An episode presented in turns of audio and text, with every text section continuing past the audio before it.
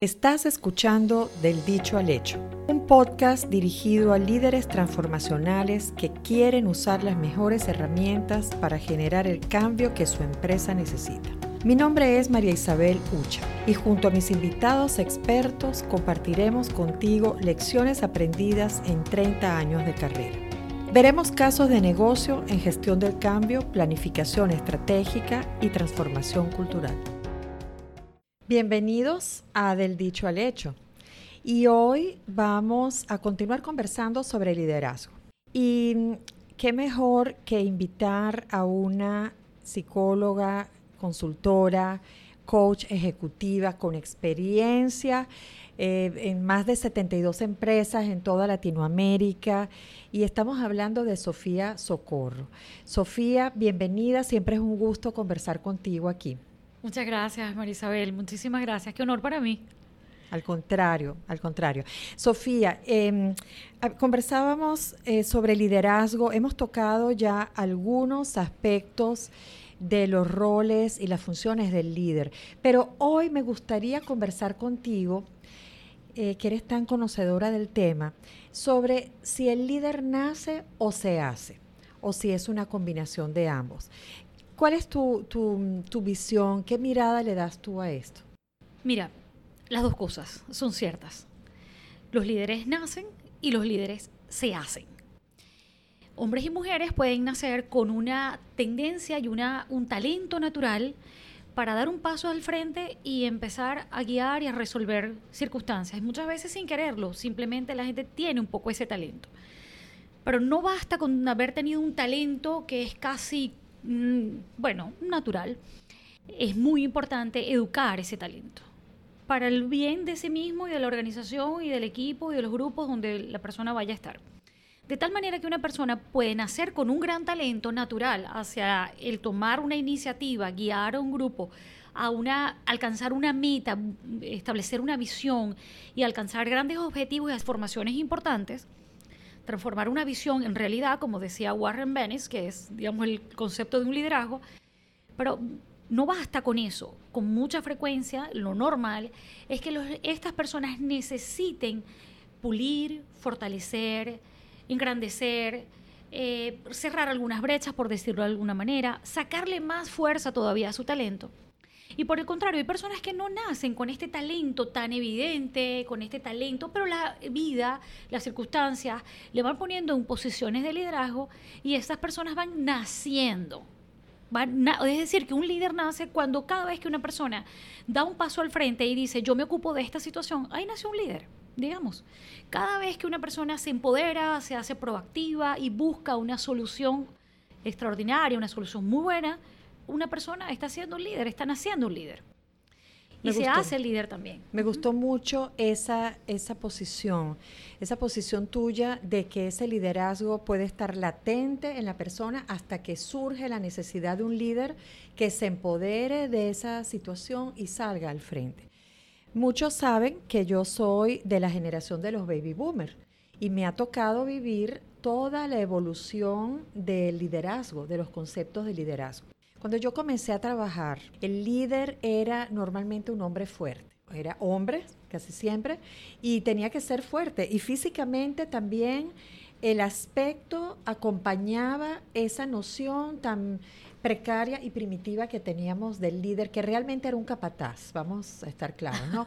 Era la época de yo mando, tú obedeces. Y si yo estoy en esta posición, en el organigrama, no había ninguna discusión, no había ninguna voz discordante y se hacía lo que ese jefe quería, ¿no? Yo viví esa, esa etapa. Y también viví toda esa evolución maravillosa, porque qué bueno que, que, ese concepto de liderazgo ha evolucionado, primero hacia el líder, el liderazgo del conocimiento. Viví esa etapa intermedia donde el líder era el que tenía el conocimiento, pero no siempre ese, esa inteligencia cognitiva eh, venía acompañada de las habilidades eh, blandas. O sea, era necesario, sí, a veces, pero no era suficiente, ¿no? Eh, no era suficiente y ahí es donde luego llegó este concepto que nos trajo Goldman a, la mitad del, de los años 90, eh, de la década de los 90, de la inteligencia emocional. Y, entonces se le pidió a esos, eh, esos gerentes ejecutivos competentes que tenían personal a su cargo que también tuvieran inteligencia emocional. Y comenzaron los que no tenían de manera natural estos dones de comunicación, de relacionamiento, de influencia, se les pidió que aprendieran, que adoptaran estas eh, habilidades como propias. Pero más adelante el concepto evolucionó de nuevo y me gusta mucho cómo es ese líder hoy. El líder, el líder en la cuarta revolución industrial es un líder vulnerable me gusta, eh, me gusta ese concepto de vulnerabilidad. La gente lo tiene que percibir igual. Ya no, no se habla de mi equipo. Este no, todos somos miembros del equipo. Quizá el líder inspira, el líder tiene que lograr que ese equipo em, pues cumpla con, con, esas metas en la empresa, en la organización, en cualquier ámbito en el que se encuentre. Pero el líder ahora se percibe igual.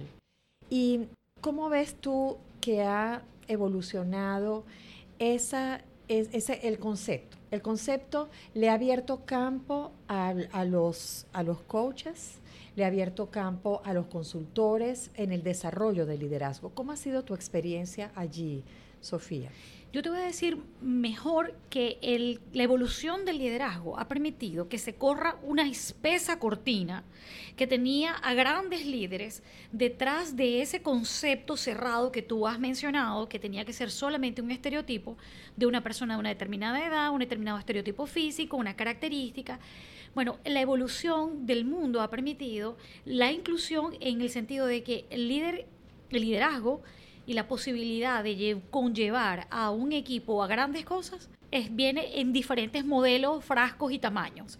Eso incluye gente, mujeres, para empezar, mujeres de distintas edades, mujeres de mucha edad, mujeres jóvenes, pero también hombres jóvenes, pero también gente de distintas razas, pero también gente de unas personas muy nuevas. Vamos a ver, cuando Bill Gates comenzó, por ejemplo, en el caso de Bill Gates, era un jovencito y él empezó a liderar una organización. Ya ahí empezó, ahí fue como, tenemos puntos interesantes de un cambio de liderazgo en ese momento que Gates es baby mover. ¿sí? Pero ya él empezó a hacer un cambio. Entonces los cambios han venido ocurriendo en, desde distintos ángulos y han permitido como que, hey, ya este es otro concepto que tenemos ahora y el liderazgo está en distintos, de, de distintas maneras, viene en distintos frascos. Y más aún, más aún estamos viendo y veremos cambios completamente distintos con respecto a lo que es y será el liderazgo. Sí, así es, así seguirá evolucionando el concepto. Sí, y lo que es muy importante es que hay mayor conciencia de que no basta el qué estamos haciendo, sino el cómo lo estamos haciendo. Entonces allí donde los coaches tenemos una, una labor importante, los consultores, los facilitadores, en ayudar a la gente que sí, el qué es fundamental. Ahora no basta el qué, el cómo nosotros ayudamos a los equipos a tener esa visión y lograrlo es tan o incluso más importante que, el que, es decir, el cómo es crucial. Y cada vez más las nuevas generaciones no permiten una, un estilo de orden y mando. Entonces, por eso es que el liderazgo es de alguna de las dos maneras. Naces y se hace, y se hace como, en la medida que te vas adaptando y te vas actualizando a lo que el, al, nuevo mundo y el nuevo mundo te va pidiendo una nueva forma de actuar y ser. Entonces, las dos cosas son ciertas. Sobre todo, el liderazgo se hace y se hace a, diario y constantemente. Digamos, el que tú tengas el título, obviamente eso no te hace líder. Ni porque tú hayas sido un buen líder en una época, es una garantía que lo serás más adelante. Así es. Y, mm, vemos también que cuando no se hablaba de habilidades de liderazgo como tal, eh, porque esto es algo relativamente nuevo, ¿no? El, hacer un assessment a los líderes, el evaluar dónde están fallando para eh, desarrollarles esas eh, habilidades y llevarlos a ser unos líderes mejor preparados, eso es relativamente nuevo. Pero ¿Cómo hablamos nosotros, por ejemplo, de un Napoleón, de, los líderes de la historia, donde todo ese liderazgo era, por una parte, innato. Intuitivo. Intuitivo. Y también, también tenía que ver con la cultura y lo que era permitido o no. Hoy en día hay muchas cosas que no son permitidas, que esos líderes hicieron y no son aplaudidas. En ese momento eran eh, que tú analizas ahora y no solamente no eran eh, líderes, cometieron graves errores y graves mm, cosas que la, esa cultura permitió. Y yo quiero avanzar un poquito y decirte eh, si los assessment eh, te han hecho un esfuerzo durante un tiempo, hicieron un gran esfuerzo en mostrar en dónde están fallando, los nuevos assessment te llevan a lo más importante, dónde tú estás acertando. Así es, las fortalezas. Claro, porque lo que necesitamos es dejar de perder tanto tiempo en buscar dónde me estoy equivocando porque ese es un talento y una energía que necesitas para saber dónde tú estás acertando. Necesitamos más de eso. Así es. Mucho más de eso. Tu equipo lo necesita. Tú como una gran líder que fuiste, que has sido, que, eres en tu área, eh, tú has visto eh, y yo soy testigo de cómo todas las personas que han trabajado contigo te siguen contactando, has hecho una labor maravillosa. Entonces, ¿qué hay que hacer? Seguir haciendo eso que tú has hecho. ¿Me explico? O sea, tú has cultivado un equipo de trabajo, cultivaste a lo largo de todas las organizaciones en las que trabajaste una cantidad de competencias maravillosas. Eso es lo que hay que copiar, eso es lo que hay que imitar. Con mucha frecuencia la gente todavía sigue usando que el assessment es para evaluar cuál es la brecha que tengo que cerrar. Ya de eso no más. Eh, realmente en las nuevas investigaciones están llevando a que lo que tenemos que tener muy claro es dónde están tus talentos y sigue haciendo ese talento, sigue entregando más de eso. Pero imagínate, Sofía, si si una persona eh, se le hace ese assessment, ¿no? Y sus fortalezas están en habilidades que no son habilidades de liderazgo. Si es una persona que tiene un perfil más para especialista, me ha tocado vivirlo en mi carrera. A veces el, pues, el río, la corriente lleva a un excelente especialista técnico a una posición de liderazgo, donde no cuenta con esas fortalezas de comunicación, de empatía, no tiene rapport, no, no influye sobre la gente. Entonces él se siente frustrado porque no puede lograr esos objetivos con ese equipo, no influye en el equipo y el equipo se siente miserable porque eh, tiene un, un director a su cargo que, que, no los guía, que no los inspira, que no los motiva. Entonces, por eso es tan importante, cualquiera que sea el assessment, así sea para ver sus fortalezas. claro que es muy importante. Bueno, si ya vemos que es tan fuerte en el área técnica, pongámoslo como un especialista puro, sin personal a su cargo, porque eso es terrible. El mismo ejemplo que yo he puesto a veces en este podcast y se da mucho en las empresas. Cuando tienes un vendedor, ese vendedor súper que, que excede su meta, trimestre tras, trimestre y llega el momento en que se desocupa una posición arriba, lo promueven a ser el gerente del área. Y es un error terrible, porque pierdes al mejor vendedor, lo cargas con unas labores administrativas, de gestión de personal y lo más seguro, bueno, sería, bendito sea Dios si también tiene habilidades de liderazgo, pero si no las tiene, Sofía, si no las tiene, le estás haciendo un daño a la organización. Es correcto, es correcto a la misma persona también. Hay que entonces estudiar si la persona realmente tiene esa capacidad para desarrollar esas habilidades que son cruciales para esa organización y en esa posición.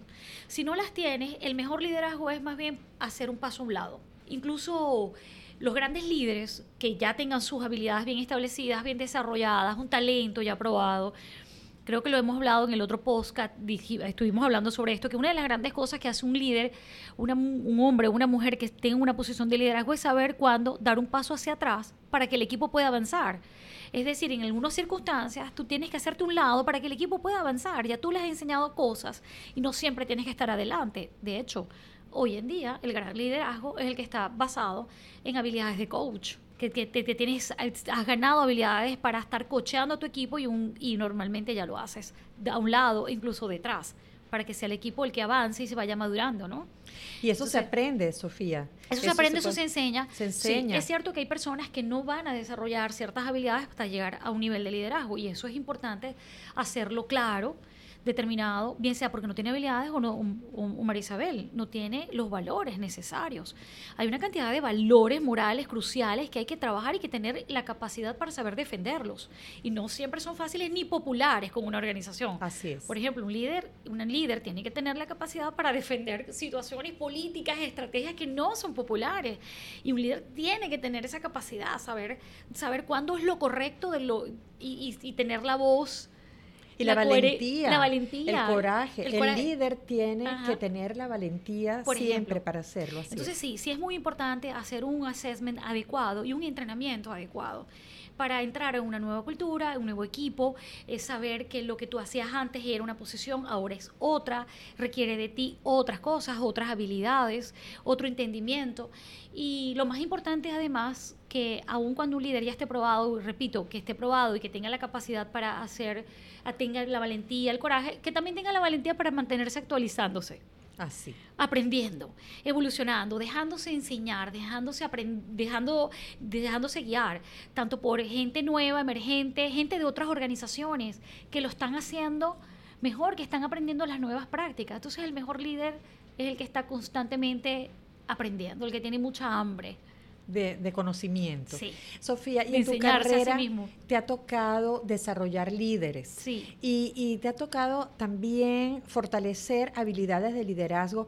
¿Cómo hace un, un coach para desarrollar una habilidad, por ejemplo, como la escucha activa, como la empatía, como el rapport? ¿Cómo se construye eso en un líder que esté un poquito mm, deficitario en esas habilidades? ¿Cómo lo logras? Bueno, lo primero que yo hago es ayudar a la persona a aumentar su rango de conciencia de cómo lo está haciendo, ¿no?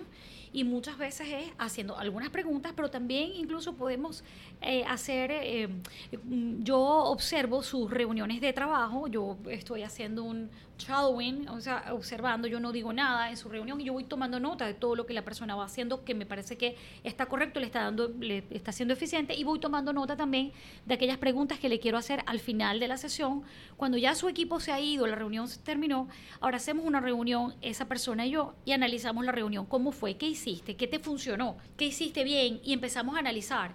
Y quiero decirte una cosa muy sorprendente, a la gente le cuesta decir cuando termina la reunión cómo se está sintiendo observada en realidad por mí en este caso, la persona se siente un poco eh, como que, bueno, no me puedo decir muchas cosas como si yo eh, fuera a juzgarlas porque se están vanagloriando. Y no, al contrario, yo hago que la persona le pregunto, ¿y qué hiciste bien? ¿Y qué más? ¿Y qué más? ¿Y qué más?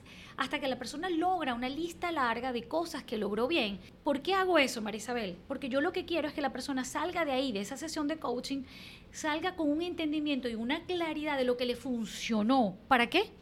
Te lo pregunto de lo que funcionó, bueno, para replicar Para que lo replique, en cada una de sus reuniones. Eso es lo que yo quiero, que la persona se lleve, que la persona tenga una amplia visión de, wow, a mí me funcionó esto, esto, esto, y le voy haciendo preguntas, preguntas, preguntas, preguntas. Yo las voy tomando nota. En lugar de darle yo un, devolverle un feedback ya con mis propias palabras, yo quiero que la persona lo vaya, vamos, hago una sesión de coaching. Y luego también le voy haciendo preguntas en áreas que veo que no, no las tiene muy claras, le voy preguntando. ¿Cómo te gustaría hacer, mm, cómo manejarías o te gustaría hacer diferente esta situación? En la próxima vez, ¿cómo manejarías esta situación? Entonces, hago, hago esto y eso amplía la conciencia de la persona y además se lleva, una, se lleva estrategias dichas por la misma persona, que es lo que yo realmente quiero para que sea permanente ese, ese aprendizaje. Entonces, además de eso se acompaña, además de la concientización y que la persona se ha revelado algunas estrategias, también le recomiendo, vemos algunos videos de otras personas que tienen esa conducta, esa competencia en alto nivel, las podemos ver y las analizamos. ¿Qué es lo que hace bien esa persona y cómo le funciona a esa persona un poco para hacer em, eh, el modelaje? lo que llamó Alberto Bandura, el aprendizaje vicario, o que hoy se ha descubierto que tenemos neuronas espejo. Es decir, que aprendemos Imitando. Eh, aprendemos viendo a otras personas haciendo lo correcto. Así es. Lecturas, por supuesto, también les recomiendo a la persona. Eh, hacemos análisis de algunos, algunas, eh, algunas películas también algunas cosas que también funcionen para que la persona pueda tener algunos modelos de comportamiento. Otras estrategias que yo uso también son que filmar a la persona. Es con un video sencillo, con, hasta con el mismo celular, la persona haciendo algún, eh, en algún momento algún intercambio de alguna de estas competencias que queremos resaltar, que tú has mencionado antes, como la escucha activa, la capacidad de la empatía, la capacidad para explorar comportamientos en otras personas, esa capacidad para eh, comunicar algunas ideas. Entonces solo podemos filmar y la persona se puede ver a sí misma y ayudo a la persona a que se analice y vea qué comportamientos, cómo, en, qué nivel está y, qué, podemos, qué va a hacer, qué vamos a hacer para que se entrene y lograr el siguiente nivel. Así que esa es una estrategia lo más poderosa, ¿sabes? Me parece increíble, ojalá que muchas empresas eh, tomen esto en serio. Tú sabes que como me tocó vivir esa dinámica de la empresa que está siempre corriendo detrás del número, siempre el resultado. Eh, lo ideal sería poder contar con estos, eh, estas herramientas de desarrollo de liderazgo. A veces sí hay tiempo de pararse y detenerse, eh, analizar, ver dónde estamos fallando, cómo podemos mejorar. Pero muchas veces esta dinámica de la empresa por perseguir el número, hace que se coloquen a personas sin habilidades de liderazgo en posiciones de liderazgo. Y ahí sí, yo sé que muchos de los que nos están oyendo, porque a mí me escriben mucho, eh, por, sobre todo en el, en el eh, buzón de LinkedIn, diciendo que están tienen líderes tóxicos en las empresas. Un líder tóxico crea una microcultura tóxica. Puede que la cultura de la empresa sea maravillosa, y, pero esa microcultura que ese líder dentro de su área de influencia está creando es una cultura tóxica. ¿Cómo eh, las empresas mm, deben hacer para estar siempre monitoreando estas situaciones, para que esto no ocurra? ¿Cómo nos adelantamos a esto? Bueno, las inversiones que se hacen en entrenar a la gente eh, a sanear sus comunicaciones nunca son lo suficiente con respecto a lo que reciben. Te voy a, te voy a decir, la comunicación asertiva, que la gente lo entiende como que yo voy a decir lo que yo pienso de la manera que me parece y termina siendo más bien agresiva o hostil. Eh, eso no es una comunicación asertiva. Una comunicación asertiva trae salud a una organización, trae salud a una relación. Es la capacidad de decir lo que hay que decir de una manera adecuada en el momento adecuado. Y eso eh, ayuda a que abrir conversaciones cruciales. Grandes cosas no se dicen y están a la, distancia de una conversación crucial. Entonces, las organizaciones tienen una cantidad de herramientas que están en el, mercado. Hay, muchos eh, consultores, coaches certificados que eh, hemos sido, tenemos un entrenamiento para ayudar a las organizaciones a estar atentas de estar metiendo oxígeno. Y el oxígeno es eh, trabajar todas las competencias que nos van a ayudar a que nosotros podamos hablar de una manera adecuada, actuar de una manera adecuada, respetando los derechos. Entonces, bueno, hay, em, hay este tipo de herramientas, hay literatura, hay el deseo, hay eh, y la competitividad también puede ser muy buena porque te puede ayudar a mirar a otras organizaciones lo que están haciendo bien. Y yo creo que hoy en día la gente está cada vez más queriendo hacerlo, no solamente el qué, sino el cómo hacerlo de la manera adecuada. Estoy de acuerdo contigo y qué bueno que se está dando esta evolución. Muchas veces los líderes cometen errores y los errores yo siempre digo que se cometen desde la ignorancia, ¿no?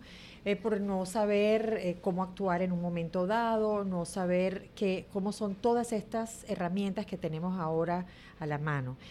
Por eso es tan importante poder contar con una evaluación permanente. Y aquí yo digo que eh, recursos humanos tiene un rol muy importante de estar siempre pendiente, de estar monitoreando estas situaciones, de estar trayendo esta, este oxígeno, como tú lo llamas, a la organización.